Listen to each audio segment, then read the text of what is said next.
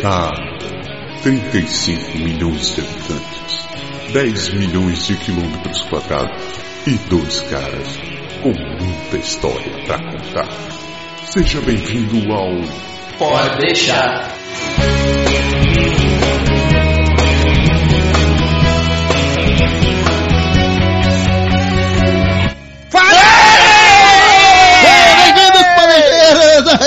Mais gritos convidados de plantão! Muito bem! Todo mundo, espan- todo mundo exorcizou os diabos agora nessa altura. Agora passou. Nossa, essa voz agora foi igual a locutora de AM que você falou agora há pouco. O diacho. Gente, eu acho que esse programa vai ter umas 5 horas de duração. Eu espero que não, eu espero que não. Porque editar Japonês, você é vai, mais vai ser um rala pra editar. Não, não. Começando do princípio, bom, você conhece minha voz, eu sou o Japa, do outro lado tem meu querido amigo Berg, tudo bem com Estou você? por aqui também. Show de bola, e hoje Pedrinho também tá aqui, Alô, como vão, meus queridos pod ouvintes, também chamados de podeixeiros? e hoje, pela primeira vez na história desse país, mundos colidem! E a gente Que tem rofem os tambores. o Podeixar se encontra com a galera do Montreal na Real. É, Bem-vindos, bem-vindos. esse- na história desse país, você diz na história do país Quebec? É, Sim, claro. Não, país Não, Canadá, para. Canadá, Canadá. a galera do Montreal Rea- na Real, Rogério Tanganelli. E o cara com mais perfis no LinkedIn da face da terra, Márcio Ribeiro. Sou Joe! Não, é, é francês, serve também, serve também. É isso aí, galera. São cinco caras falando ao mesmo tempo nesse programa. É o pesadelo do editor do podcast. Vocês não têm ideia do que é. O editor, no caso, querido pod ouvinte, é o japonês que vos fala. É esse cara, um- o maior consumidor de aspirina desse lado da cidade. Que é muito bem remunerado pra fazer o trabalho dele, então merece ter um trabalhinho, né? Eu recebo amor da minha mulher, porque é um grande pagamento. Com certeza. Carinho dos seus, dos seus é, é, telespectadores, não, né? Como é que Pode chama ouvintes. ele? Pode, pode, Ouvintes, pode ouvintes. Por aí, não, vem de novo a tal da discussão sobre telespectador, né? Se a gente for pegar a raiz da palavra, Não né? tem problema, porque tele é uma transmissão, então não é necessariamente uma imagem, uma transmissão de qualquer coisa. Então um telespectador, ele está recebendo uma transmissão. A gente é convencionou por causa da televisão chamar de telespectador. Então no nosso caso, como nós somos o pode deixar, nós somos os temos os nossos pod ouvintes, os podespectadores. os podespectadores. Até porque, até porque, como eu já ouvi Berg falar algumas vezes, a gente aqui escuta a televisão, né? A gente não vê a televisão. Então por Pois isso é. você pode ser telespectador de podcast. A Faz gente sentido. escuta TV. Não é? E é como, verdade. como é de Inclusive- praxe de Inclusive em costume, francês é a mesma coisa, a galera escuta a TV. como é de praxe de costume, meu querido Berg, faça as honras da casa. Eu de novo? Sempre. Toda é, vez, né? você é o cara, da- você é o chacrinha, meu velho. Alô, atenção! Rada, rada. É, bem por aí. Então, galera que está nos telespectorando, ou seja, ouvindo. Gostou ou não? Está nos Eco. ouvindo. Pera aí, rapaz, deixa eu fazer o jabá aqui. Não se esqueça que se você está escutando a gente pela primeira vez, você não vai lembrar de nada mesmo, porque é a primeira, então você não tem que esquecer. Então, voltando, vamos lá. Se você está ouvindo, pode deixar pela primeira vez, sabe que nós temos o nosso site na internet www.poddeixar.com. Temos também nosso canal no YouTube, o Pode Deixar Canadá, não, youtube.com barra Pode Deixar Canadá. Estamos lá no Facebook também com Pode Deixar Canadá. Estamos também no Instagram e um monte de canto por aí que a gente tenta manter funcionando. Então, sinta-se convidado a participar e a ir ler, buscar informações e ver tudo mais lá. Diz que a gente lembre a senha desse monte de sites também. Senhores hackers, por favor, tenham piedade, não descobrir essa. Por favor, por favor. Então, daqui a pouquinho, logo depois desse, logo depois desse comercial, a gente volta com a galera do Montreal da Real e o Pode deixar nesse programa onde mundos colidem. É isso aí. Até mais. Você já conhece nosso canal do YouTube? Não? Então não perca tempo. Lá você confere O Japa é Massa. As notícias do Canadá da maneira que você quer ouvir. E ainda, Momento Lindo. Berg Lindo lhe traz conselhos e recomendações extremamente importantes para a sua vida e para a imigração para o Canadá. Acesse já www.youtube.com/barra Pode deixar Canadá. A gente te espera lá.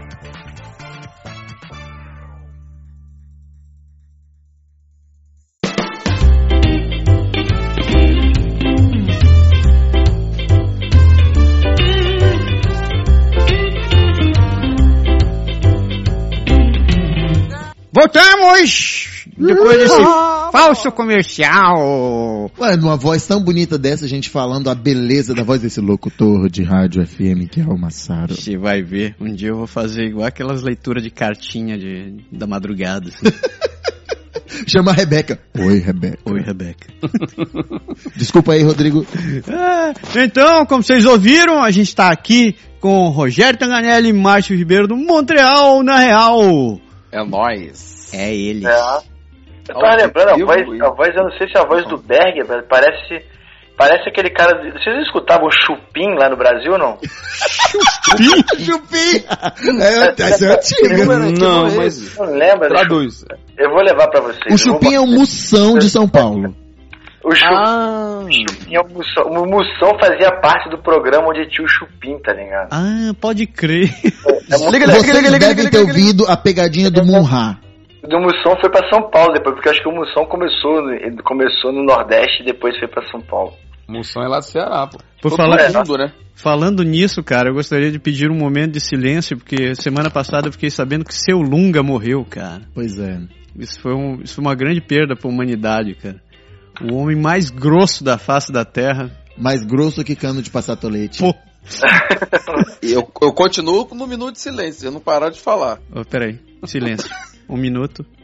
Pronto, isso foi um grande minuto. Foi um minuto digno de seu Lunga.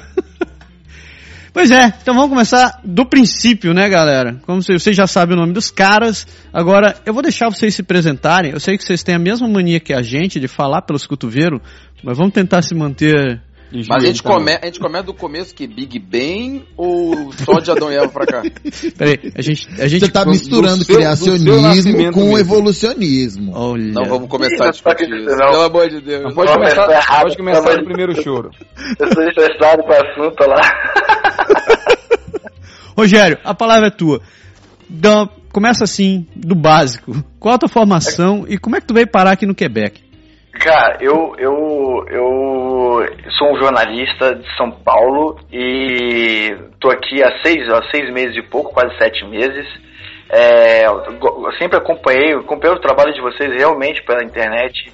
Quando tava, quando tava é, no Brasil, pelo seguinte, a galera falta muita informação para quem tá vendo. A gente que tá no Quebec, tá no Canadá, a gente acha que quando você vai no mercado, quando você tem tua casa, seu carro, depois de alguns meses aquilo se torna muito natural mas as ações mais simples possíveis de quem está vindo depende de quem produz conteúdo. Bom, eu sou jornalista, quando vim para cá, que tinha vontade de fazer um trabalho voltado para a produção de conteúdo, não só para o imigrante que está lá, mas continuar fazendo alguma coisa, porque essa é a minha formação. Eu chegando aqui, eu já tinha um blog que eu escrevia muito modestamente ali, bem pequenininho, nosso canal começou tem poucos meses, tem dois meses, mas eu vi o Márcio pela internet e chamei ele falei, cara, vamos fazer um trabalho junto. Eu chamei ele, liguei pra ele, mandei uma mensagem, liguei pra ele, falei, vem aqui na minha casa. Eu tinha acabado de me mudar. Ele veio aqui, eu falei, cara, vamos montar um canal pra gente fazer produção de conteúdo com qualidade. E, e a gente começou, a gente tá aí nessa pegada agora, tem 60 dias. O canal tá bem modesto ainda, tem pouca gente, a gente tem uns 12 mil acessos, mas é um canal que tem dado um resultado pela, pelo feedback das pessoas. As pessoas têm gostado da produção, do que a gente tem feito. Só que, bom, vocês aí que, que dão aula no assunto, sabem que quando a gente chega aqui tem que trabalhar em 10 funções, fazer um monte de coisa, e aí fica difícil você conseguir produzir com a mesma frequência que você é, gostaria. A gente está em um programa de rádio agora, estreamos tem duas semanas, hoje foi o terceiro programa, com a nossa colega Maria de Roussan, que é a Cida, que não pode falar em francês Cida, porque é uma ela seria uma doença em francês, mas ela não é, é uma, uma, Uma, uma mulher bem bacana que. Em jorna- Portugal, ela também seria uma doença. Na Europa ela também estaria lascada. Ela estava em 40% do território do globo terrestre. Então ela tem que ser Maria nos restos dos, se- nesses 40 e nos restos, restantes 60 ela pode ser Cida. Até os caras acharem a cura pra ela, brother, na verdade. Que aí acaba esse problema. Ela deixa de ser uma maladinha. Coitada. Sacanagem. Tu sempre trabalhou com comunicação? Cara, eu trabalhei 15 anos em TV. Eu comecei em 97 como office boy, Brian, do, na, na, na Rede Record, quando ainda era. Quando era só Liga. igreja. Quando ela virou igreja duas vezes, mas eu, eu trabalhava na, na Rede Record com. Comecei no jornal do Boris Casoy, no jornal da Record. Oh, que massa! Eu era, eu era entregador de lauda, café e lauda. De, do café eu fui pra lauda e depois fui subindo. Processo natural de todo jornalista dentro de TV. Aí me formei, passei pelas outras emissoras de, de São Paulo também. E, e entre em- saídas e vindas, eu fiquei uns, uns 13 anos, mais ou menos, 12 na, na, na Record. E o resto, fiquei mais uns 15 anos de televisão, mais ou menos. E eu tive a oportunidade de começar como office boy, que era uma coisa bem legal. Entrei dentro da redação e peguei várias transformações tecnológicas também dentro da TV, então isso era legal. É, e aí vim pra cá agora, cara. E aqui eu sou cortador de carne, garçom e jornalista nas horas vagas. Pô, tá com a mão na cara. Pô, Não, não é nada, não trouxe nada ruim, sou- né, cara? no restaurante sou conhecido como sausage boy.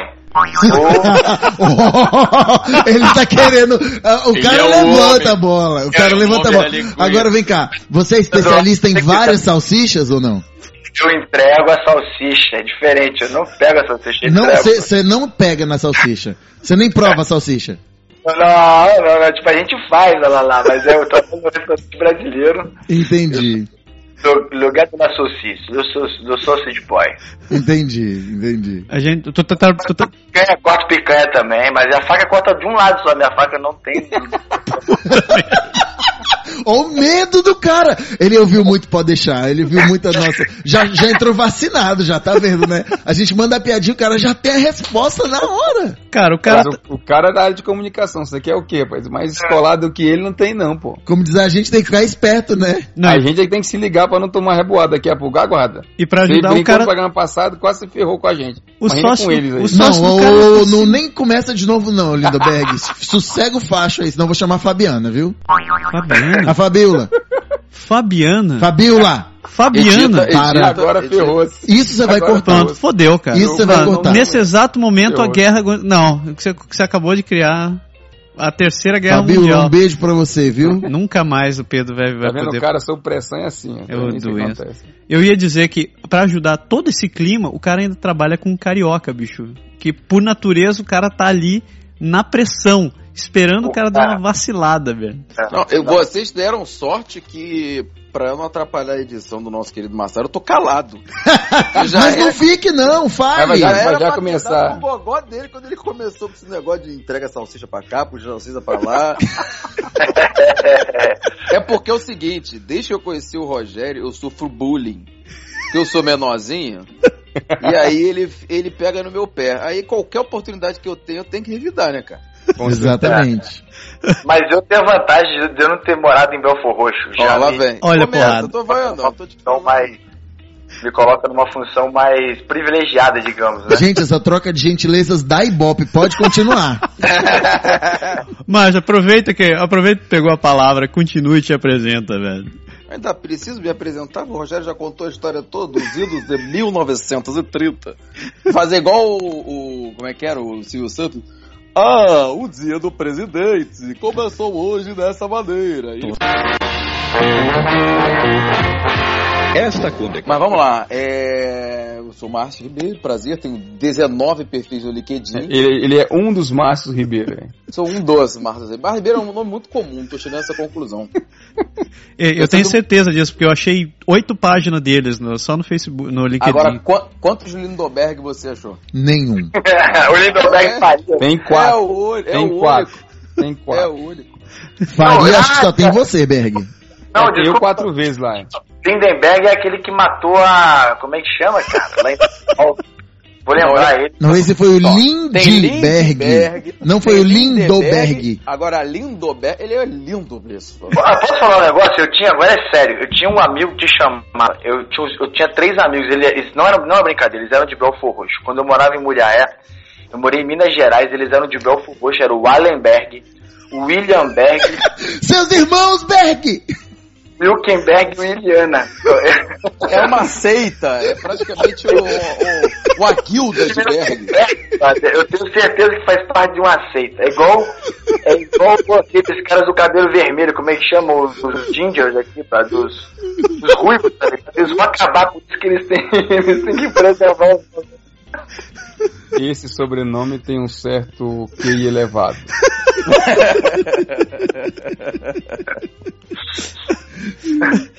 Ah, e tu tá aqui desde quando, Márcio? Bom, vamos lá. É, a gente acabou, eu acabei não me apresentando. Eu É. sou o Márcio, tô aqui há sete meses também. Então, desde abril, eu cheguei uns 12 dias antes do Rogério. É, uma história um pouco parecida com a do Rogério. Só que Rogério já ele trabalhou 15 anos em TV, mas passou por 19 empregos, assim, porque ele trabalhava em TV, fazia cantava churrascaria, trabalhava em TV e dançava na noite, trabalhava em TV, esse tipo de coisa, era caixeiro viajante, tudo ao mesmo tempo. Eu não, eu me formei, eu fiz faculdade de jornalismo e fui logo trabalhar, mas na área de assessoria de imprensa. Sempre gostei muito de futebol, meu sonho de moleque era trabalhar em rádio, né, no campo, entrevistando jogador de futebol e tal. Acabei não indo por esse caminho porque eu tive que escolher, ou eu ganhava algum dinheiro ou eu realizava meu sonho. E fui para parte da grana. Trabalhei 15, 16 anos como assessor de imprensa, mas eu sou um consumidor absurdo de podcast, adoro o YouTube. E eu sempre tive vontade de sempre produzi muito conteúdo, mesmo como assessor de imprensa, mas depois que eu entrei no processo para emigrar, eu acompanhava muito blog, muito vídeo, e mas não pensava em fazer. E eu comecei a fazer aqui quando eu cheguei, por uma necessidade de ter um pouco mais de tempo, porque eu passava o dia inteiro mandando WhatsApp e Facebook pra família e amigos que queriam saber como eu tava. E aí, como é que tá aí? Tá frio? Aí era 19 para 19 pessoas. E aí, como é que tá aí? Legal? Aí respondia pra mais 30. Aí eu falei, vou fazer um blog, escrevo o que eu quiser e mando o link pra galera. E nessa, o blog começou a andar bem legal, assim, comecei a ter mais feedback da galera que estava querendo emigrar e que já estava aqui do que da própria família e dos amigos para quem eu escrevia. e nessa o Rogério viu meu blog, me, me, me chamou para ir na casa dele lá, fiquei meio preocupado, que é o cara que entrega salsicha lá na casa dele. Olha, eu juro, eu tô me segurando pra não misturar tanto. Ele viu seu blog, aí ele mostrou a salsicha. Aí eu Tal. abri, aí eu abri meu Você viu? blog para Eu ele. não, eu, eu, você não precisa entrar nos detalhes, né? Você já falou tudo, mas quem tá entregando a salsicha sou eu, então não tem problema. Mas enfim, e aí ele falou da vontade dele de, faz, de sair de trás das câmeras e botar essa latinha bonita dele no, na, de frente às câmeras e ah, vamos fazer um canal no YouTube. E em 10 minutos a gente tinha o nome Montreal na Real, tinha formato, tinha quadros, tinha a maneira que a gente queria fazer, porque a gente respeita todo mundo que produz conteúdo e foram e são pessoas importantes tanto para quem está vindo quanto para na sua adaptação. O Rogério falou aí no começo do, da importância do trabalho de vocês e eu realmente sou um ouvinte do Pode Deixar há muito tempo e, enfim, vocês já me tiraram de algumas enrascadas por conta de, de informações e tal. E, mas tem muito vlog naquele perfil, naquele perfil da galera que bota a câmerazinha na frente do, do rosto e começa a falar sobre um assunto. E eu e Rogério, como a gente é profissional da comunicação, a gente sempre pensou em fazer alguma coisa com esse viés. Nossa estrutura ainda é modesta, a gente, em questão de equipamento, né, a gente acabou de chegar, então a gente, vocês sabem como é que é, tem que segurar um pouquinho a grana para não estourar tudo logo no primeiro ano. Ô, Mas a gente se vocês ouviram os programas que eu falei de orçamento, vocês estão bem a par da situação. É, então, vocês já, por aí você já tira. E a gente começou a produzir os vídeos e a galera começou a dar uma resposta muito legal. Não só de quem assiste, como inclusive a gente foi chamado já para fazer vídeo institucional de um organismo aqui no, no Montreal, em francês. Que massa, cara. É, e, e eu comecei, e eu nunca imaginei, eu tinha certeza que eu ia largar o jornalismo quando eu pisasse em Montreal. Porque, é, porque em francês ou inglês, você tem que, né, como eles chamam aqui, metrizar. Vocês têm, tem que ser perfeito o idioma. E não é o caso ainda. Então, eu ah, vou estudar alguma outra coisa. E rodei, rodei, rodei pesquisando e acabei caindo num curso que é um curso com a parte técnica do, francês, é, do, do cinema e TV. Então casou o meu começo no curso, aprendendo, a, a aprimorando o uso de câmera, edição de imagem, som, enfim, com esse trabalho Montreal na Real. Então a gente se empolgou e quer produzir cada vez mais e acabamos sendo convidados para fazer um programa toda terça-feira ao vivo de duas horas. Algum maluco teve a ideia de deixar o microfone na mão da gente, estamos fazendo uma bagunça lá. É, tem tá mais é que aproveitar a oportunidade. Com, Com certeza. certeza. Aliás, você tem que fazer propaganda do lugar, né, cara? Pô, você falou. Você contou o milagre, mas não contou do santo. Bom, é toda terça-feira no 102.3. 102.3 FM. FM! É Rádio, Rádio Centreville. Com você, no seu coração. Toda terça-feira de 5h30 e 7h30 a gente tá lá falando umas besteirinhas, né, Rogério? É isso aí. E, e, é, e, o foco também é a gente tentar, a hora que der tempo, porque dá muito trabalho fazer tanto um quanto o outro, né, cara? A galera, hoje em dia é um, é um mercado que eu também, quando eu, eu vim, do, vim do Brasil para cá, eu imaginava que eu não ia trabalhar com isso. Inclusive, eu estou começando a fazer uma formação em outra área.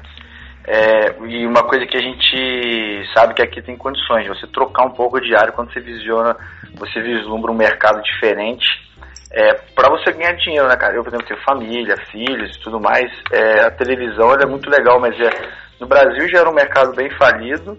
É, no mundo inteiro não é diferente. Quando tem a primeira crise, o primeiro lugar que os caras cortam é, é cultura, é produção de conteúdo. Então, para mim, eu, se você for ver, se vocês olharem os vídeos, é, bom, eu já tinha o conceito do que eu queria, do que imaginava que ia acontecer de como ia fazer. Então, essa linguagem toda é uma linguagem televisiva, correto? Vocês veem que tem até uma formatação que, por um certo viés, ela pode ser até uma formatação meio, meio antiga. Porque é a formatação básica da TV, entendeu? Não Com antiga, vamos, eu chamaria de clássica. Muito bem é, colocado. É, pra se salvar seria a clássica, mas ela é, uma, ela é uma narrativa. Eu, por exemplo, apesar de eu ter 34, até o Márcio aí brinca, mas eu comecei em redação com 17, então eu tive uma vantagem de começar como office boy numa redação de velhos, porque eu peguei, por exemplo, pra vocês terem uma noção, é, na época de TV, eu peguei, a lauda era toda no papel. Uh, beleza! Não existia o TP eletrônico, você imprimia a lauda, era o sistema do DOS ainda, eu não peguei o sistema, se você vê, 97 eu entrei, a, a televisão não era dominada nem pelo sistema Windows a formatação do, do trabalho é, ela é uma formatação de TV clássica. Que é o, eu até conversei com um amigo meu de São Paulo esses dias, que ele também agora está numa, numa produtora, ele disse, pô, tal, também é formatação meio clássica. Tipo, ah, off, passagenzinha, sonora, tal, não sei o quê. Mas eu acho que falta. Aqui a gente volta pro zero as coisas, né? Você diz quando chega aqui? No, no... Eu, no, sentido, no sentido de, por exemplo, se você, você aqui não foi feito, até na comunicação, quando você volta na sua própria vida, no zero, existem. O jornal de bairro, por exemplo, para brasileiro não foi feito, tá entendendo? Então quando o cara pega, você não tá competindo. Não é nem competindo, é voltar da base do negócio. Por exemplo, aqui tem Montreal, não sei se vocês conhecem, obviamente vocês já conhecem, bastante tempo aí é conhecido entre a galera, tem algumas pessoas que fazem comunicação. Mas vou dar um exemplo, como eu dei do jornal de bairro. Não tem o jornal de bairro dos brasileiros, um exemplo. Tem lá o Guia Brasil, o pessoal faz. Tem. Então, quando o camarada vai fazer, ele vai fazer. Posso falar aí o Guia Brasil? Pode sim. Pode. O, o, o, que a galera faz aí, de qualquer que seja aí, um, um levante aí do, do material de produção é, do, dos agentes da cidade. Se você for entrevistar hoje, por exemplo, é, é, o médico, no Brasil, o médico brasileiro vai competir com os melhores médicos, correto? Uhum. Então ele vai, vai, quando vai chamar o cara, você tem que chamar o pica das galáxias, não é? Pode Uma crer. entrevista. Na, na, Globo não vai chamar o médico X. Não estou falando que o médico aqui não seja um médico bom, mas ele, se a gente vai falar com o médico ou brasileiro, corre risco de só ser um cara. Corre o risco de nem ter o cara. Corre o risco de nem ter o cara. Por exemplo, Então nós agora aqui em Quebec, recentemente nós tínhamos um primeiro dentista, que foi Zé Roberto, que se mudou para Alberta, e agora, ainda bem, temos um novo dentista cearense, que é o nosso querido Adolfo Kepler, que tá aí pra Pois é. cuidar da, da boca da galera. É. E vocês iam, Vocês por exemplo, aquele- chamar um jornalista de verdade. Vocês não tinham jornalista de verdade pra chamar na entrevista de hoje. Vocês chamaram os caras do Motrão da Real. O Boris estava ocupado hoje à noite, ele falou que tinha um, um encontro aí pra discutir uns projetos novos. A gente falou, o pessoal do Montreal na Real é uma boa É, pedida. o Bonner disse que tá dormindo no, no sofá, a- ele disse que tá com dor nas costas. Mas, ô, ô Pedro, você falou do dentista aí, você já viu aquele filme A Grande Sedução? Já, o filme é muito Tem bom. que fazer né? isso. Tem que fazer isso com ele, gente. Tem que manter o cara aí na cidade. Mas tá o- não, o, o- Adolfo, a gente, o, a gente, a, a história é boa que aqui a gente tem, os cearenses daqui são cearenses muito bons. Então, como diz, a gente já tem o Berg, tem a Carol, tem o Adolfo, quem mais de cearense tem na cidade, Berg? O Deni, tem. é, tem Então um a monte. gente tá tentando fundar uma Alex sucursal, Sei. a gente tá querendo criar um negócio que chama CTF. É o Centro de Tradições de Fortaleza. Pra ver se a gente retém os talentos, os talentos cearenses aqui na cidade, entendeu? Mas agora você falou que os, os cearenses daqui são muito gente boa. Você, tá- você acabou de excluir os que não são daqui? Não, eu acabei de fazer um Ai, dentro do ai, universo dos ai. cearenses, dentro do universo da cidade de Quebec, os daqui são gente boa. Pode ter outros fora. Japonês, parece que nu- nunca Chama mexeu com teoria lógica. Do, Eu chama tô- teoria do subconjunto. Não, você não Exato. entendeu. Obrigado, Berg. Eu tô tentando manter a tradição do último programa e continuar Não, o não tem tradição nenhuma. Não tem tradição nenhuma. Foi fundado no Pode acabar passado. com essa historinha, esse mimimi aí, não tem. Porque quem. Aliás, aliás, desculpa, Pedro, essa história de cearense, na verdade, é porque faz parte do nosso plano para conquista do planeta, né? Exatamente. Mas Você aquela história, todos a os gente, assim, ribamares, os. É, A os gente vai se espalhando devagarzinho. Um já trabalha aqui como dentista, o outro trabalha ali no governo, o outro trabalha ali na empresa de informática, o cara vem ali e faz outra coisa. A gente vai tomando conta até o dia que sair aquela, aquela ordem lá, controla. Aí a gente toma conta de tudo, pronto. Aí você substitui o dólar pela rapadura e... O dólar vai ser você rabador. O Beck, você é candidato a presidente do PQ, não? Não. Nossa. Ah, porque eu ouvi um discurso parecido com esse essa semana. É, É, eu o- não sei porque o cara- o deu um cara de calafrio nas minhas costas rapaz. agora, assim, de repente. Vou perguntar uma coisa a vocês. É, quando vocês estavam para vir para cá, assim, teve toda a fase de preparação e tudo, vocês pesquisaram a profissão de vocês? O que vocês podem falar da profissão de, de comunicação ou de mídia ou de assim, do que vocês, a- que vocês conseguiram aprender antes de vir para cá em relação a- ao Quebec? Bom, vamos lá. Vou O falar Canadá, um né? É, porque na verdade é, a profissão é comunicação. Eu e o Rogério fez a faculdade de comunicação, mas cada um se especializou numa área diferente. Eu fui para a Uhum. área de assessoria de imprensa e eu foquei muito no esporte.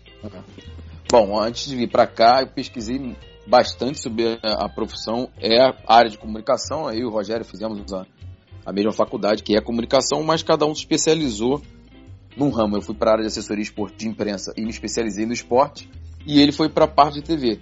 Eu pesquisei muito e eu tinha certeza que eu ia sair, como eu falei, principalmente por causa da questão do idioma, porque você tem que ser perfeito, tanto para escrever quanto para falar.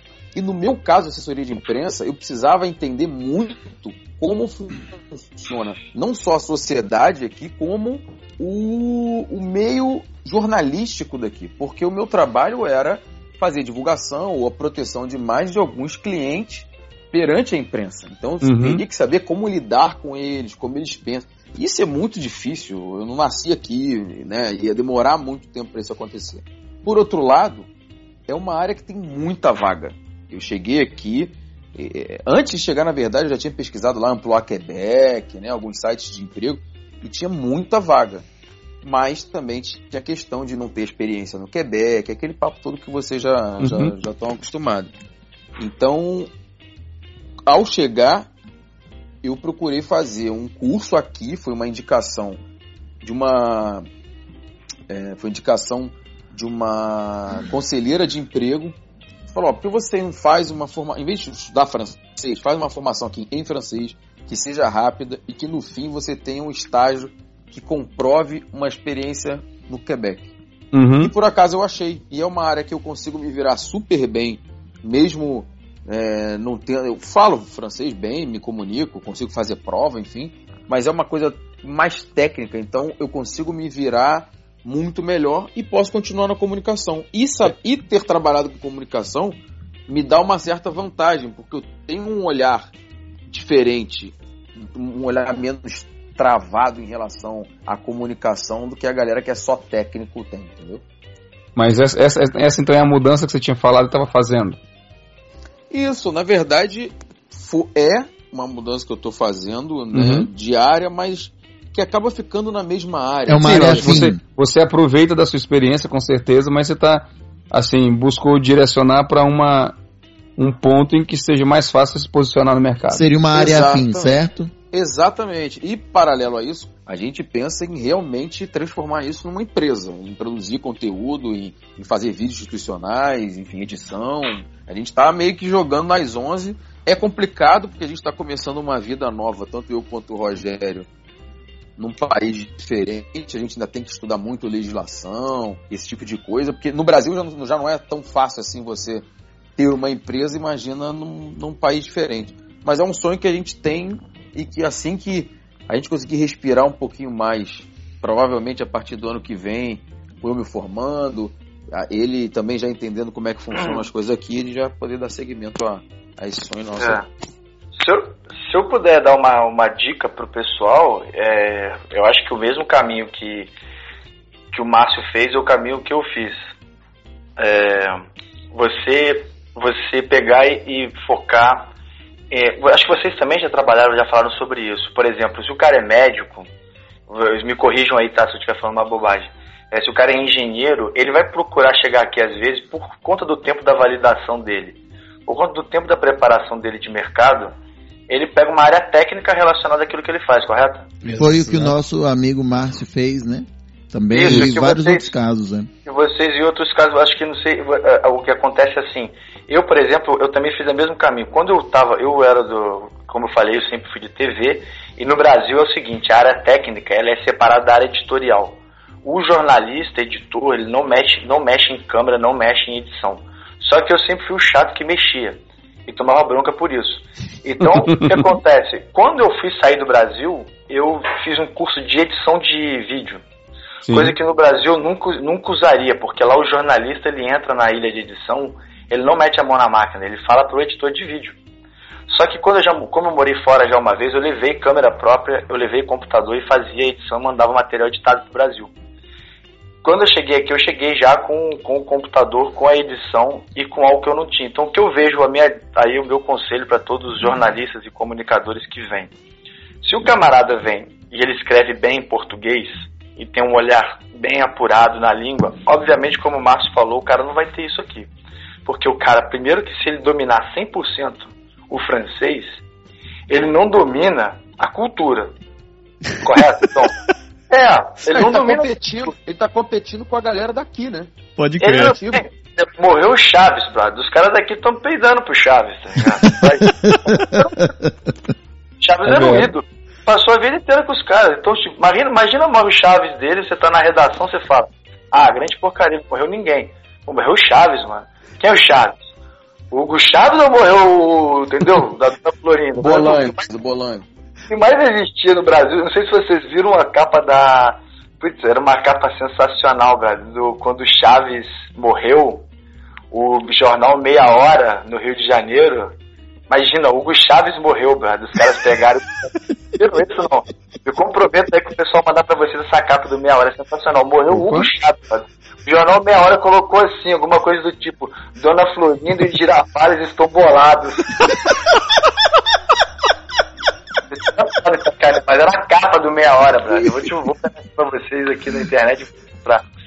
E, e tipo e você chegar aqui, você não vai ter nenhuma dessa bagagem, o que, que você faz? Procura uma área técnica, procura uma área que você vai, você vai fazer o hook, né? vai fazer aquele gancho lá da tua, do teu background, da sua profissão, e vai te ajudar. Como o Márcio falou, pô, eu tenho um, uma outra sensibilidade, tenho uma vivência de vida, o cara já, pô, trabalhou dentro da área de comunicação muitos anos e tudo mais. Isso daí é que dá olhar para ele. O que ele vai precisar agora é, quando chegou, procurar a área técnica que é o que a gente está fazendo, para mudar o nosso trabalho do Brasil para ver se consegue se encaixar aqui. Ó, Rogério, vou complementar um pouquinho com você falou, porque hoje eu tinha um papo com um professor meu de câmera exatamente sobre isso. Ele veio, enfim, final de período, veio dar uma avaliada, tal, elogiou e falou, ó, continua nesse caminho, você tem, tem área aqui e você tem uma vantagem que essa galera aqui não tem. Você tem um olhar de um outro país, de uma outra realidade. E isso, em alguns momentos, pode ser muito interessante. Ué, mas como assim? Eu é novidade, né? É, eu falo, mas podia ser o contrário. Não, por exemplo, no ofício nacional do, no, no ofício nacional do filme aqui do, do, do, Quebec, que é um órgão que que produz muito, é um órgão do governo que produz somente documentário. Eles estão eles sempre procurando alguém, né? E você pode começar como técnico, exatamente por você poder fazer certos tipos de documentário, ter certos tipos de ideia, a galera daqui não vai ter. E além disso, tem a questão que foi o que a gente acabou se, é, entrando nessa área. A gente não imaginava que a gente ia ter uma comunidade aqui para falar em português. Né? Uhum. Muita gente que não pensa nisso. A gente tem aqui uma galera, são mais de 8 mil brasileiros que estão aqui, que às vezes querem ouvir um notícia em português, saber alguma coisa do Brasil, enfim, trocar uma ideia, que é esse nicho que a gente acabou meio sem querer entrando. Deixa eu te perguntar. Olha, a capa do meia, a capa do meia hora eu achei ela aqui para vocês, tá assim, meia hora de notícia. Depois vocês vão ver lá o dia, a data certinha, foi o dia da morte deles. Era a capa que eu lembro que no Rio de Janeiro estava circulando sensacional. Chaves morre sem querer querendo. É a foto do. Embaixo eles colocaram e o Kiko. Tem a foto do Kiko, brother. Aí tá assim, aos 58 anos, presidente da Venezuela perde a luta contra o câncer e deixa o professor Girafales no poder. o Chaves, velho, que é o Bolanhos, dizendo eu tô vivo, eu tô vivo. Fala sério. Verdade editorial não tem nesse jornal, né, cara? Moçada, eu queria perguntar um negócio para vocês. Agora, agora pouco você falou, o Márcio falou sobre a vantagem de você ter morado em outro país.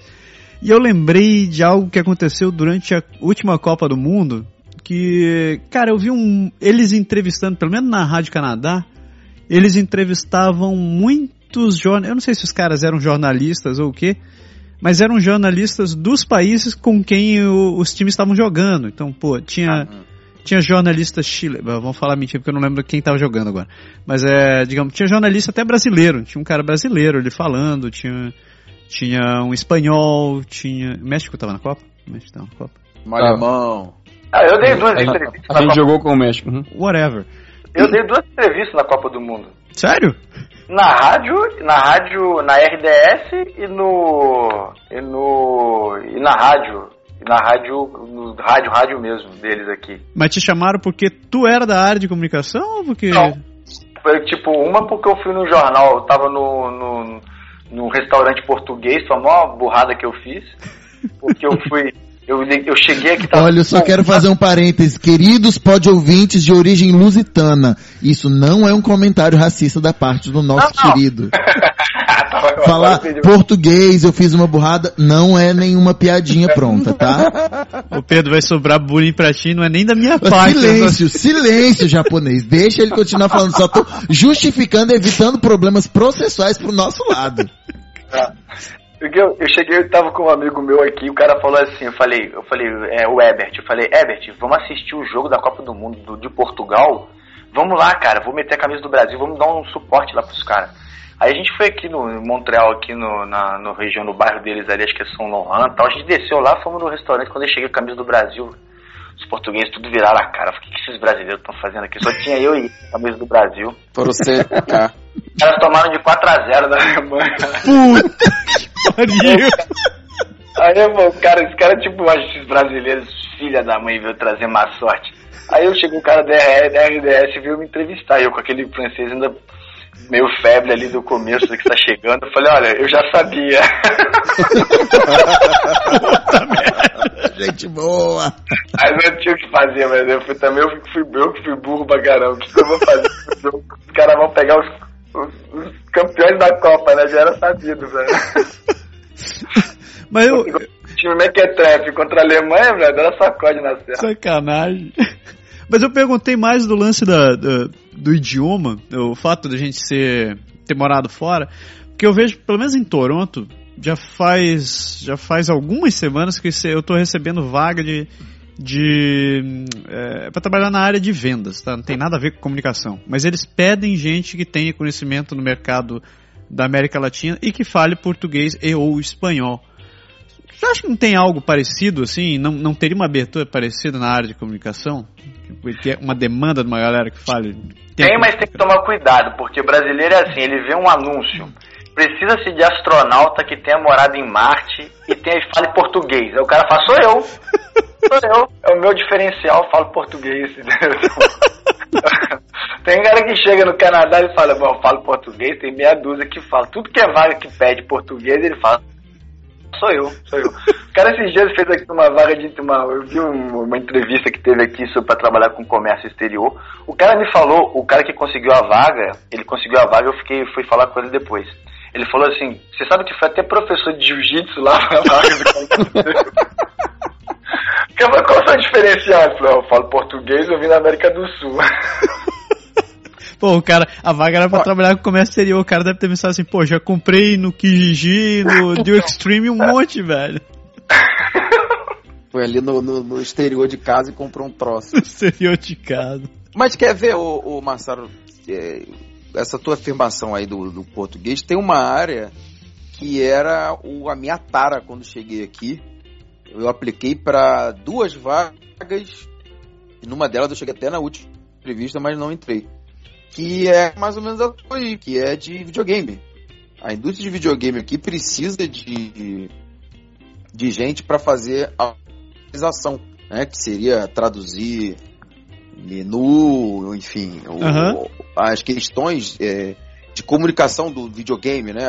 Botar legenda e tal. E dar dica do que, que foi bem traduzido, o que, que foi mal traduzido. E tem um pouco do controle de qualidade também, que é achar bug, esse tipo de coisa. E tem muita. Eu botei no Indeed, que é um site de, de empregos, vagas por, é, português videogame. Vira e mexe aparece lá, testador de jogo de videogame. Eu recebo. E tu chegou a aplicar de volta não?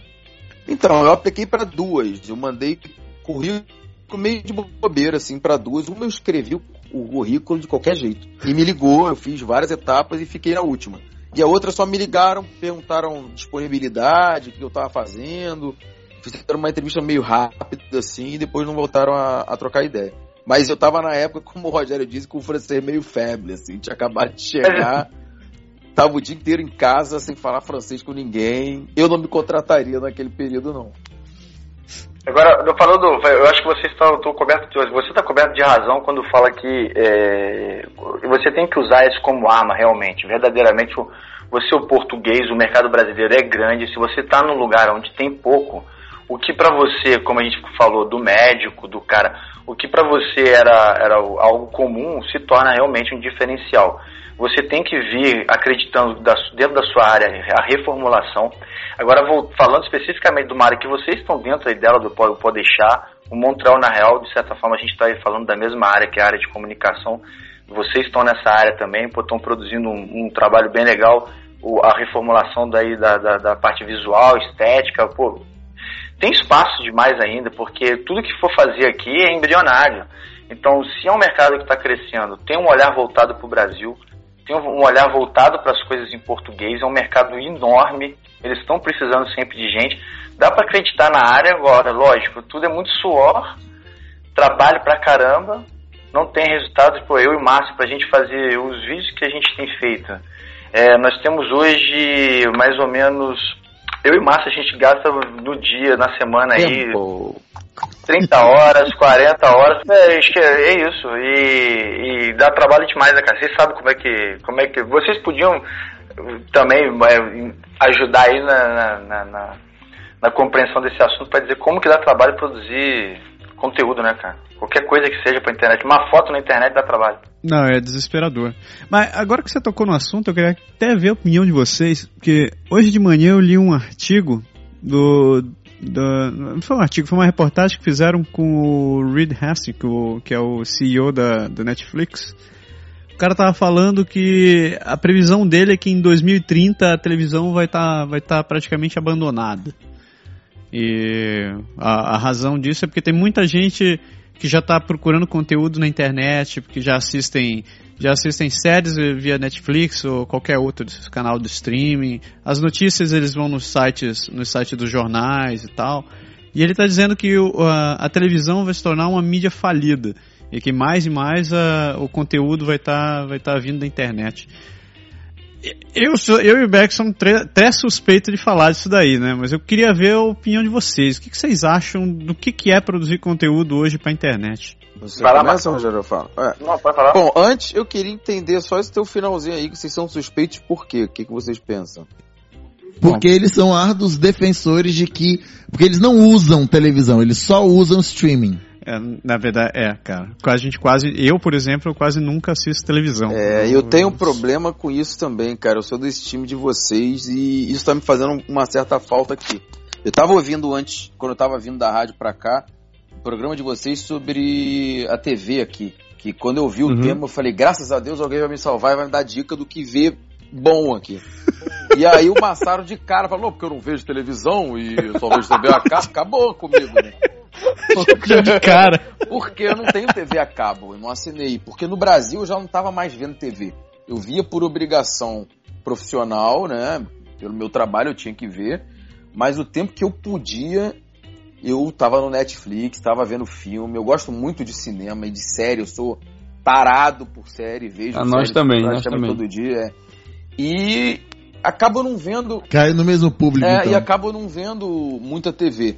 E aqui todo mundo me fala, ó, uma ferramenta ótima para você aprender e desenvolver teu francês é a televisão. E Exatamente. eu passo às vezes aqui semanas, eu e minha mulher, a gente liga a televisão para ver série só, que tá no computador. Então é ruim. Eu, eu, por exemplo, eu já vi o, o Dragon's Den, né? O. Como é que é? O. de Salut Bonjour. Eu conheço esse tipo de coisa, mas, por exemplo, no meu curso, os professores falam muito de séries que vocês até citaram no, no podcast 19.2, né? Uhum. E, o Unité 9. Unité 9. É, é, então tem muita coisa. E eu preciso ver isso. Porque e a produção local, é. Exato. Mas é porque eles, eles tentam valorizar, valorizar a prata da casa, né? Mas é boa, é uma produção boa. Sim, tem, tem algumas, tem algumas de muito boa qualidade. É. E eu tenho que ver mais isso. Enfim, vou usar esse podcast de vocês como referência. eu acho que eu acho que eu acho que segura ainda o fato da TV ser um pouco mais forte é que tem uma certa dependência, é, pelo menos aqui eu acho que tem uma certa dependência da, dos, das, das emissões de notícia. De um lado pela pouca quantidade de notícias, mas por outro lado que é a única forma que você tem de saber de alguma coisa do pouco que se passa aqui é, é esses canais. E outra coisa que eu vejo é que só não mudou totalmente ainda, acho que só não acabou aqui, porque as tarifas de, de download de internet celular ainda são caras. No então, dia que o celular ficar igual a, a internet da, das companhias de TV a cabo daqui, eu acho que mata. É, a questão, você falou muito bem aí, é, é essa. Eu acho que até em relação à notícia, você criar um canal no YouTube, por exemplo, que fale, que consiga falar de notícia rápido, né, com uma precisão do factual, você acaba podendo bater um pouquinho de frente com a TV, que você vai ver na telinha do teu celular, vai ver ali dando aquela barrigadazinha tipo trabalho e vai ver na, na tela grande. Agora, a questão da banda é que pega muito. Eu acho que no Brasil isso ainda vai é um movimento. O Martin Scorsese tem essa uma frase parecida com essa que a, o futuro do, do cinema é a internet. Ele fala isso por causa das séries que estão cada vez mais bem produzidas, né, mais cinematográficas.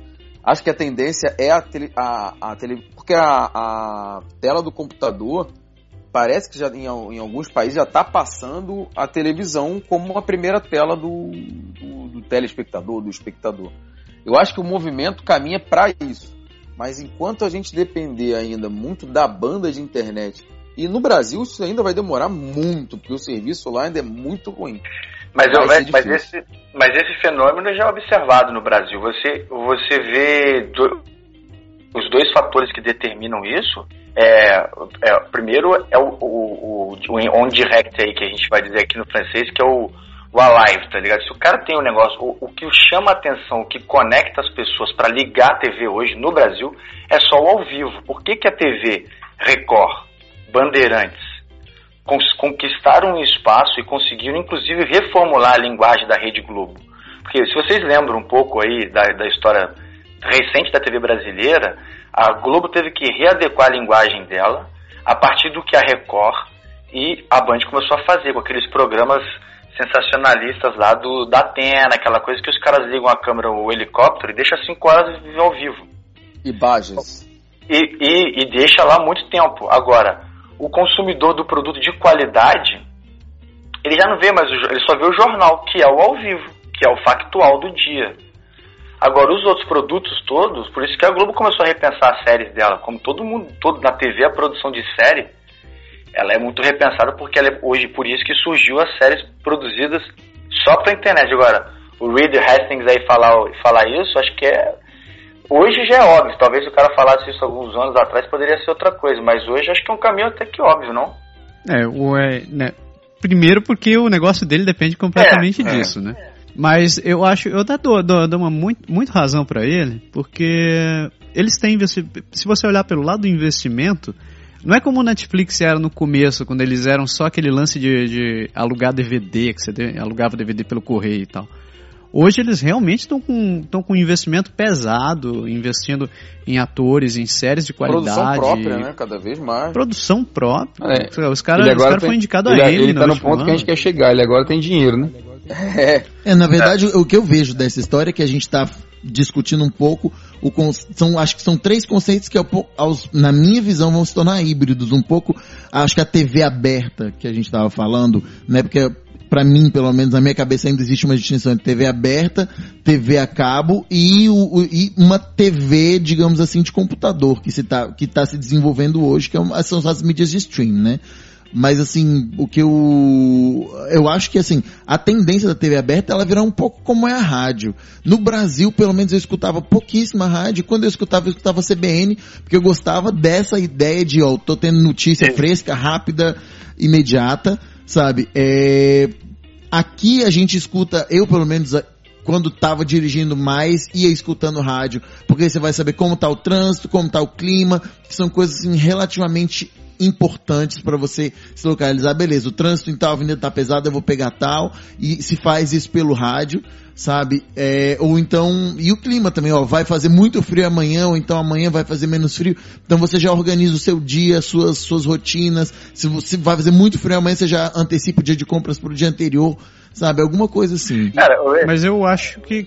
Falei. Não, não, porque você está falando um negócio que é muito legal. Olha só, a gente está em pleno século XXI, terceiro milênio, com toda a tecnologia, fazendo a base da comunicação. Nós estamos fazendo rádio hoje. E ó, de- quando a gente fala em morte da TV, é, na verdade não é a, a comunicação, ela segue sempre. Sempre vai ter produção de conteúdo de alguma forma. A gente é que tem que se readequar ela em algum lugar. Porque não vai acabar. Para mim, a morte da TV já pode ter existido como formatação e ela já está completamente, completamente transformada, porque hoje você tem uma TV com uma programação que tende a, a ser muito mais interativa, com uma linguagem muito mais radiofônica, como, como você acabou de falar agora, e, e ou seja, a rádio não vai morrer nunca. Cara, o podcast, velho, o Márcio ele é, um, ele é um grande consumidor do podcast. Eu, a primeira vez que eu fui escutar em podcast, também deve ter mais ou menos uns 5 anos, e eu falava, cara, ia ver como uma grande uma novidade. Eu sei que deve ter até mais, vocês, vocês que são os especialistas do assunto, me digam aí é, quanto tempo foi que, lançou, que começou a onda do podcast. Porque eu lembro que eu falei, cara, veio uma novidade. No Brasil começou vários podcasts, notícia, em site de informática. Eu falei, o que que esses caras estão fazendo? A rádio. Correto? Pois só que era uma é, é isso que formatação, eu, é, só que era uma formatação que o cara pode colocar no, no novo formato. Ele tipo colocava dentro do, por- do celular dele, ele vai pra academia e ele escuta a rádio.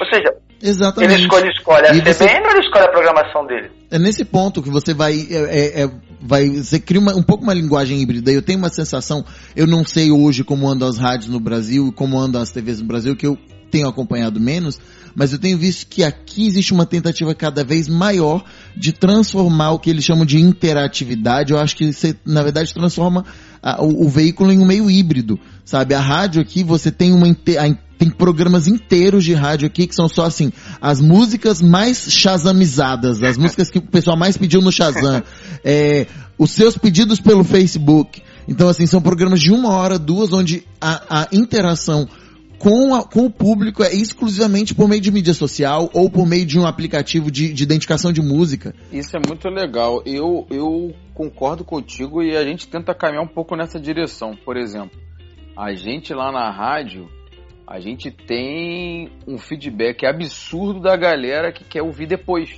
Porque às vezes não tem como pegar o ao vivo. Tanto quem tá aqui ou que tá no Brasil. Né? Até pela diferença de Mas fuso, é- aquela coisa Uhum. toda. E- pode, pode falar, Berg. Pode não, continua, continua, desculpa. E a gente ia ver muito. Ah, mas dá pra ouvir depois o programa? Ah, vocês vão disponibilizar? E a gente tá com a ideia, isso requer um pouquinho mais de, de tempo e dedicação nossa, de pegar o programa na rádio, dar uma editada curta nele, pum, jogar na internet pra galera poder baixar. Pelo site da rádio a gente já consegue isso, mas eu queria com aquela, aquele formatinho mais de podcast, mais no feedzinho do, do, do telefone ou do MP3, que é o que eu uso muito. Pra mim facilita demais eu acordar, abrir o celular lá, bom, tem lá um pode deixar, mais dois ou três que eu costumo ouvir que vão baixar hoje, eu vou ouvindo durante o dia, a hora que eu quiser, eu pauso. Eu vou entrar no é- metrô, não cai. É exatamente o advento do, cel, assim, do celular moderno, né? É você, que é o que é, na verdade, o sucesso do Netflix, explica, é bem isso. É você poder assistir o que você quer na hora que você Se você quiser. deseja, assim, que você está disponível, porque, assim, se a gente falou, falou aqui de correria de tempo, é a mesma coisa para todo mundo, independente do pessoal ter É. um, um trabalho a mais, como a gente tem no caso, fazer esse, esse trabalho com comunicação, ou não, todo mundo para a vida às oito e meia da noite, entendeu? Não tem, você não, você trabalha, você faz tudo, você janta, prepara o outro dia, você cuida do filho, tem dever, tem escola, tem, tem tudo, você não tem muito o que fazer. Quando você vai parar, é essa hora. Se nessa hora só tivesse TV ao vivo, a gente tava morto. E fazer o quê? E aí tem cada vez mais também esses aparelhos de TV a cabo que gravam a programação e você programa para ver o que você quiser na hora que você quiser. E um, um outro dado que eu queria acrescentar em relação ao Netflix, que foi uma tecla que a gente bateu muito aí, uma prova do, do sucesso e do, do avanço da TV em direção a um on-demand são as janelas de lançamento de filme. Porque tem, todo mundo aqui sabe que existe uma janela. Você lança o filme na, no cinema, Sim, Aí sim, depois tem uma janela para home video, né? Para até chegar na televisão. A televisão a cabo é a penúltima, a TV aberta é a última. E o on demand já tá chegando no começo dessa cadeia. É Sem porque, con- é porque os caras hoje têm. Eles hoje têm dinheiro e eles compram direto, né? Exato, e sem contar o lançamento, como o, o, o Massaro falou, o a produção própria do, do, do On Demand. O Netflix fazer uma série como House of Cards, com Kevin Spacey, com direção e produção do David Fincher, é inacreditável que você pague.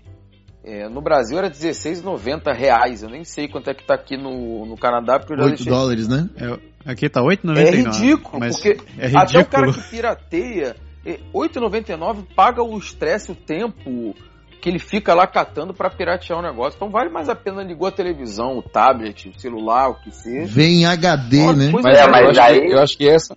Não, mas vocês não podem confundir duas coisas só. Vocês só, só não pode colocar no mesmo pacote da produção ficcional com a, com a, a, a emissão de informação, que é, algo, que é algo que as pessoas consomem talvez em termos não de faturamento, mas em termos de número e quantitativa, muito maior do que, do que a ficção.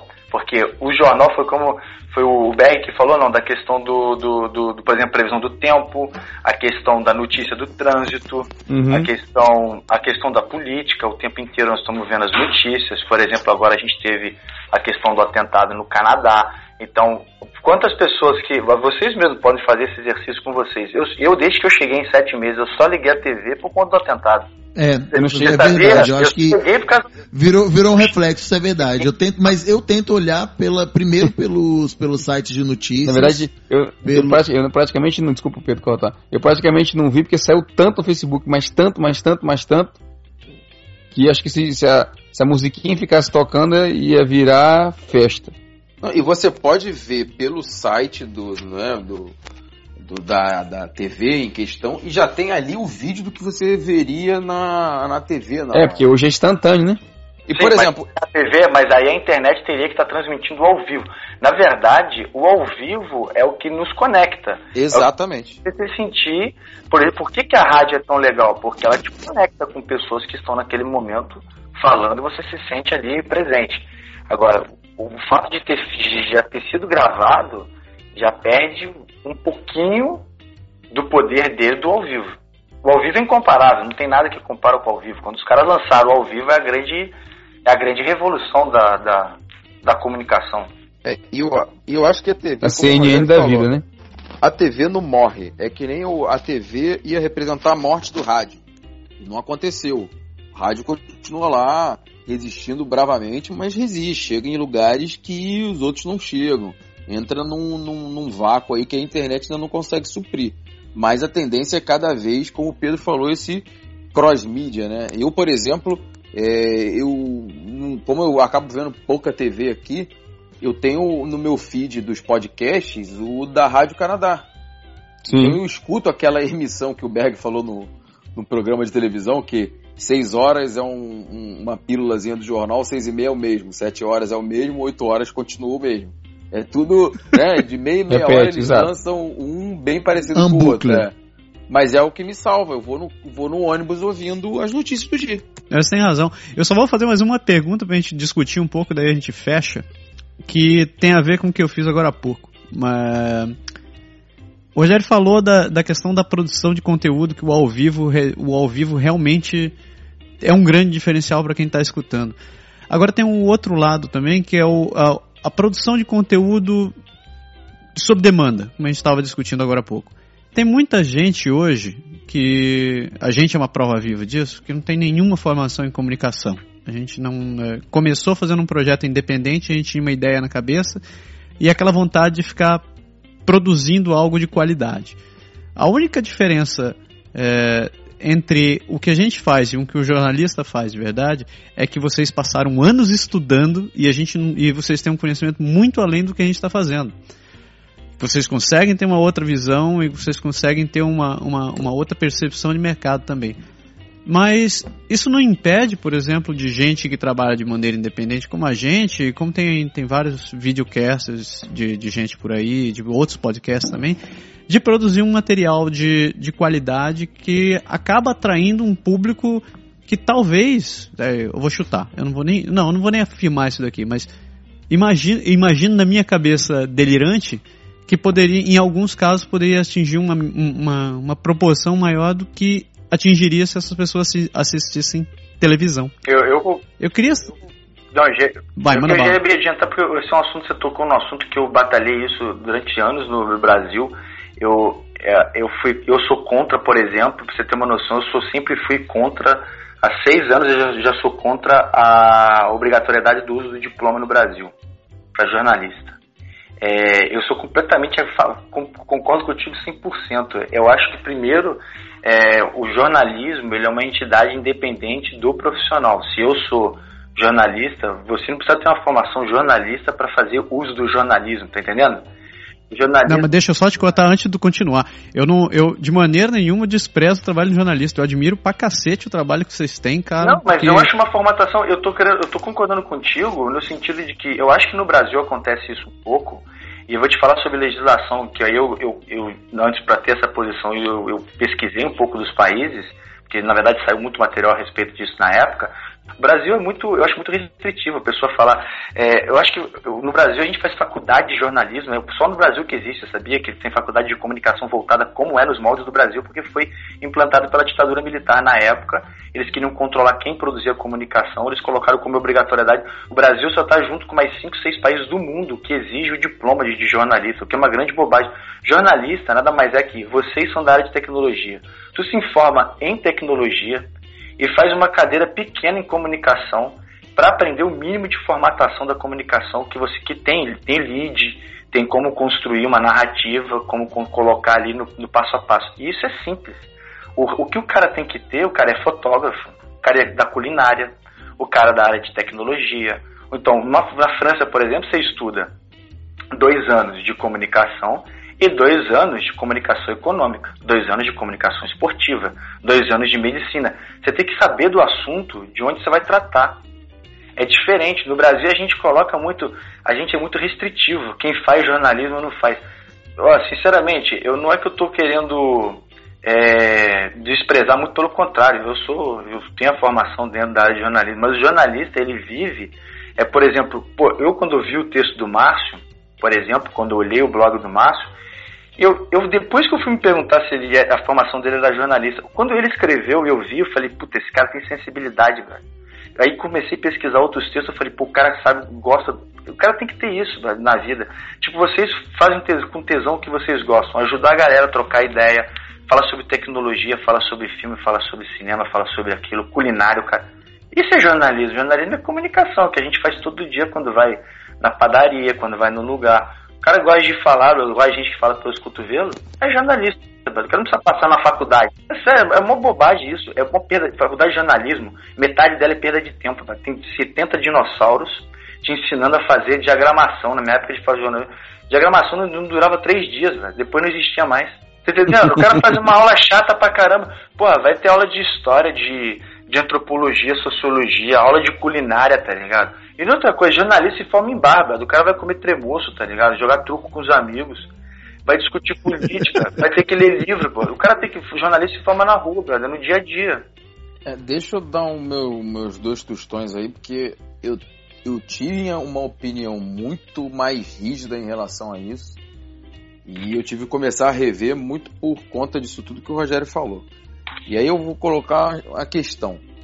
O que que é melhor? Ou vamos dizer, o que que diferencia, por exemplo, vocês que fazem conteúdo? Eu ia, eu ia perguntar para vocês antes se vocês tinham alguma alguma bagagem de comunicação, porque vocês particularmente conseguem se comunicar bem, né? E conseguem pesquisar. Ah, eu tô com o texto de vocês aberto aqui, por exemplo, que se chama, para eu não, não errar, Canadá longe de ser perfeito.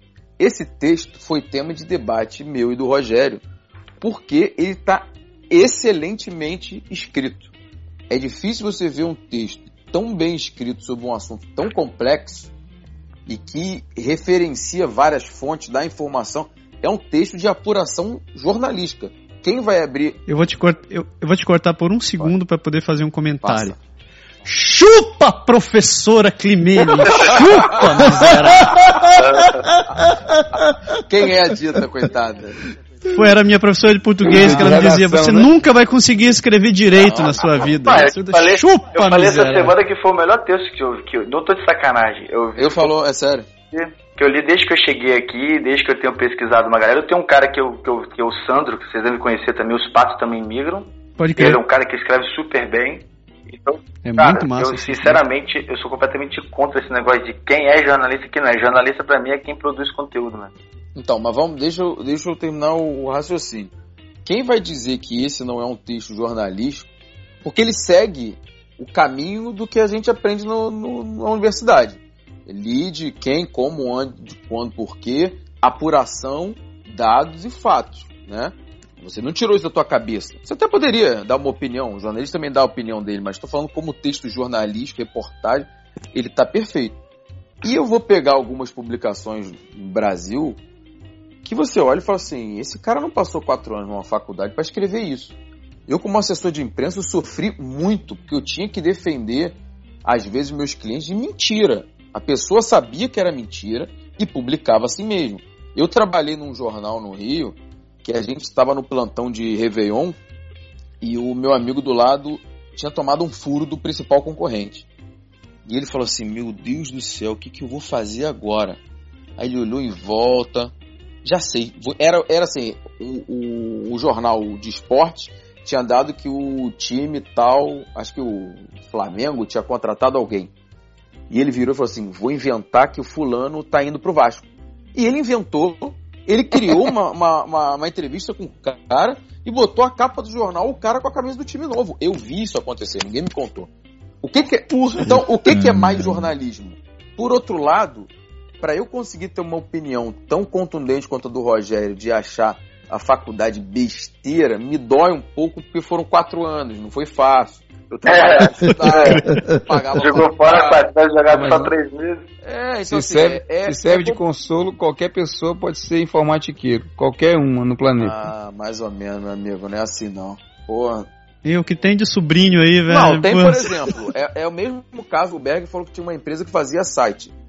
Pô, teve que vir pro Canadá, porque no Brasil ele tava morto, porque lá o primo do tio do sobrinho faz site, o outro aprendeu a usar o front page, faz site, todo mundo faz site, até eu já fiz site. Entendeu? E, e isso é o complicado. O que eu acho que tem que ser um pouco debatido, eu sou o cara a favor da liberdade, difícil um jornalista que não seja, mas eu acho que tem que ter algum tipo, não de regulamentação, mas de responsabilidade para quem escreve, para quem passa informação. Porque a gente tem, a gente que eu falo, nós que estamos aqui, nós cinco, a gente se preocupa, a pessoa não tem ideia que para você escrever esse texto, quanto tempo deve ter demorado pesquisando, analisando se é verdade, cruzando informação. A gente para fazer um vídeo, não é só o tempo de edição ou o tempo que a gente filma. Para fazer o texto para a gente filmar, requer uma pesquisa e uma confrontação de informação. Às vezes eu e o Rogério fica assim, será que está totalmente certo? Vamos pesquisar mais um pouquinho? Você mede até as palavras, pra né? coisa andar. Muito. Mu- O que eu reescrevo de texto é incrível. Mas eu trabalhei com, com, com clientes que eu tinha que defender de mentira. Então isso é muito difícil. Eu acho que alguma responsabilidade a pessoa que escreve tem que ter. Mesmo que seja publique o que quiser, está livre. Agora, se eu me sentir ofendido, ou se for uma mentira, ou eu quiser retrucar, é a justiça define. Ah, mas aí, É, eu acho que o universo virtual ele, ele propicia propicia um pouco esse, esse sentimento de anarquia, mas ele também coloca esse, esse um pouco a perigo a situação, né? Porque assim, ainda bem a equipe do Pode deixar, eu me incluo nessa, sabe? O, o, o japonês, o Berg, desde o começo sempre tiveram essa preocupação em, em buscar fontes confiáveis, em achar é, informações que fossem úteis e buscar sim um, um conteúdo que fosse, é, como vocês chamaram de produção de informação, que fosse de fato produção de informação. Agora, tem, eu já achei quantas pessoas ah, que eu encontrei, que a gente nessa rotina de falar, que a pessoa fala assim, ah, porque eu li no blog do fulano que tem, tá sobrando vaga. Eu já ouvi história de, de gente assim, teve, tinha, tinha até um blog que eu não, não, não me lembro agora o nome ainda bem, de um casal que tava em Sherbrooke, que ele falou, ah, Sherbrooke tem vaga que a gente passa na porta das lojas, vê assim, contrata-se vendedora, contrata gerente, e aí eles tiravam foto dessas placas, colocavam no blog, nossa, que não, não falta trabalho para ninguém, e de repente Sherbrooke, que é uma cidade, assim, pequena, pequena. vamos dizer assim, tinha uma chuva de brasileiro, foi, foi e, e iam tirar satisfação com eles. Ué, vocês colocaram no blog que tinha vaga, eu fui lá e, e eles não me contratam, e assim, ter vaga não quer dizer que ele vai te contratar primeiro, né? E segunda coisa, assim, ter a placa lá não quer dizer que tenha vaga de fato, ou que uma vaga seja o que você acredita que é uma vaga, tem toda a questão da linguagem é, de emprego que para eles, é, você entrar lá e trabalhar duas horas em uma semana, você está trabalhando, você vai ganhar 30 dólares, mas beleza, eu quero você para trabalhar duas horas por semana pra- sabe? Pra- Isso é possível aqui. Então é, é- é- é- é- exige um, um- um compromisso, sim, mas eu acho que tem, como existe um certo controle geral, sabe? E esse casal, infelizmente, até fechou o blog deles depois por causa desse tanto de coisa. Mas eu, eu vejo que, que, que essa responsabilização ela é um pouco, eu não estou querendo defender o controle social estrito como solução para a profissão de jornalista, mas eu tenho uma- um sentimento, e aí eu vou falar bem de sentimento mesmo, não é, não, não tenho nenhuma prova para pautar isso, mas que muitos jornalistas se escondem pelo fato de serem jornalistas, assim, eu, te- eu tenho uma fonte. E assim, e, e como esse, esse colega que você citou, que simplesmente criou um- uma, uma, uma notícia falsa e ficou por isso numa capa de jornal e como diz, quem que vai contestar? Porque esse jornal teoricamente vai ser guardado e dentro de alguns anos não, mas o fulano olha aqui, ó, ele, ele assinou sim com o time tal. E teria que ter uma outra apuração paralela para não, ele inventou essa notícia. Não, mas aí vou- isso, pra isso você existe, você existe no Brasil, que não é só no Brasil, é o crime de calúnia, injúria e difamação, que é o que regula a imprensa. E o principal para regular a imprensa, por exemplo, o que faz, o que por que, que vocês produzem conteúdo? Pode deixar. Não sei como é que vocês têm uma fonte de renda ou se vocês têm, por exemplo, um resultado. Quem controla o teu trabalho, o trabalho de produção de comunicação, cara, pensa na base da comunicação. Tu fala. Quando tu fala, se alguém escuta e quer escutar, aquilo continua a se reproduzir.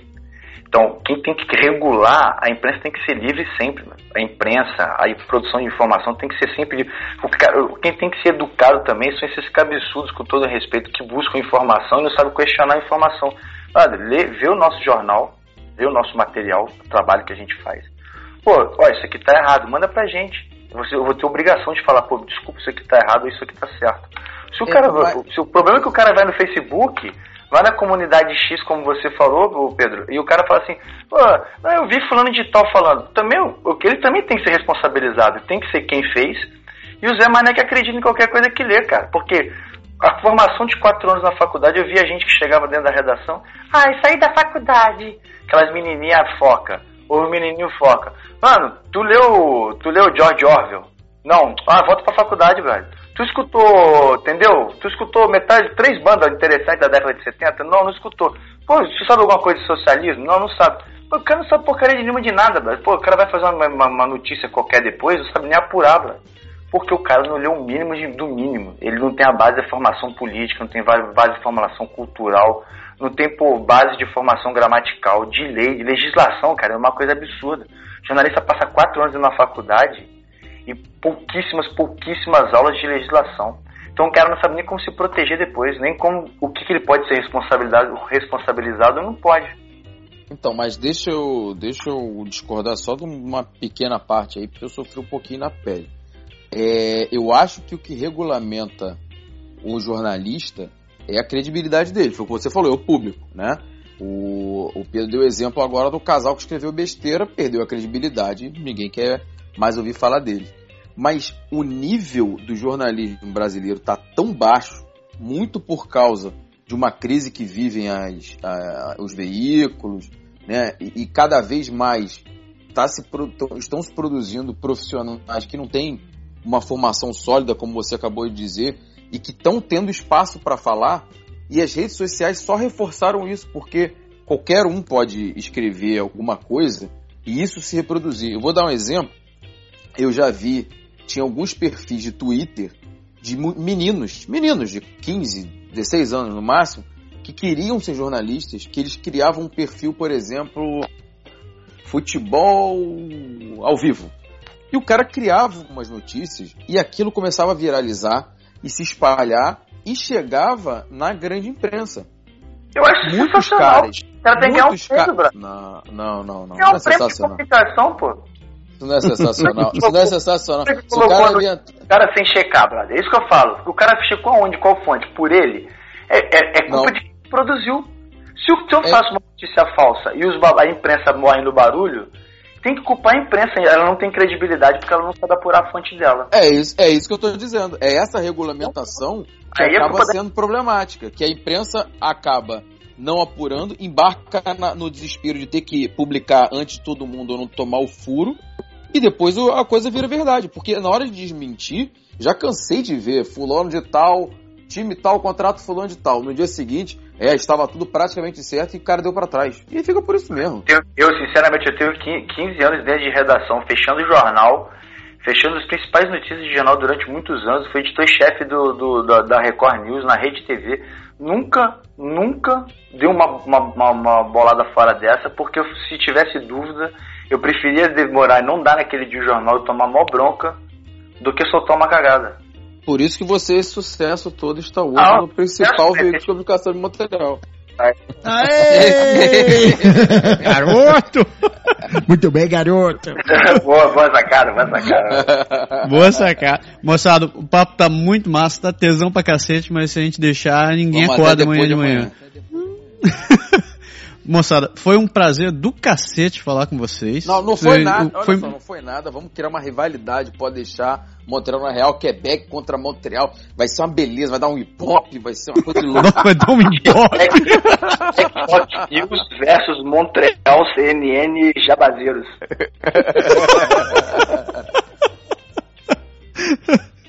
E, porra, vocês estão convidados a voltar quando vocês quiserem. E sempre vai ser. Se for sempre assim, bicho. A gente vai se comprometer. Vocês vão deixar a gente ir aí fazer uma matéria com vocês? O que você acha, Sem Berg? problema. Seu Berg agora tá com sua voz de, voz de galo. e aí, né? Marcião? Ah, por mim a gente parte pra, pra Quebec quanto antes. Eu até falei com o Massaro quando você teve lá e a gente fez aquele Foi, vídeo a gente- a gente- o Massaro mas chegou a me muito falar. corrido. Mas Ah, foi não. muito corrido. Ó, mas eu vou, vou falar uma coisa pra vocês, viu? Pra, agora, já que é pra incitar rivalidade, s- o problema é que vocês vão vir pra cá, vocês vão ver que a cidade é tão bonita que vocês vão querer voltar pra O problema é só o Montreal. ventinho. Quebec é lindo. Ótimo, já começamos o espírito da rivalização. o problema Gostei, também é que é o gostei. seguinte, eu e o Márcio, nós somos muito bonitos no vídeo pra ficar junto com vocês. Não sei se vai Tem rolar. essa dificuldade, tem essa dificuldade. Puta que pariu! Não, é por isso que a gente faz podcast, que a gente continuasse fazendo nossa, nossa imagem ia gastar É demais. que eu- vocês não sabem, mas o Márcio, na verdade, tem um dublê de vídeo. É outro cara que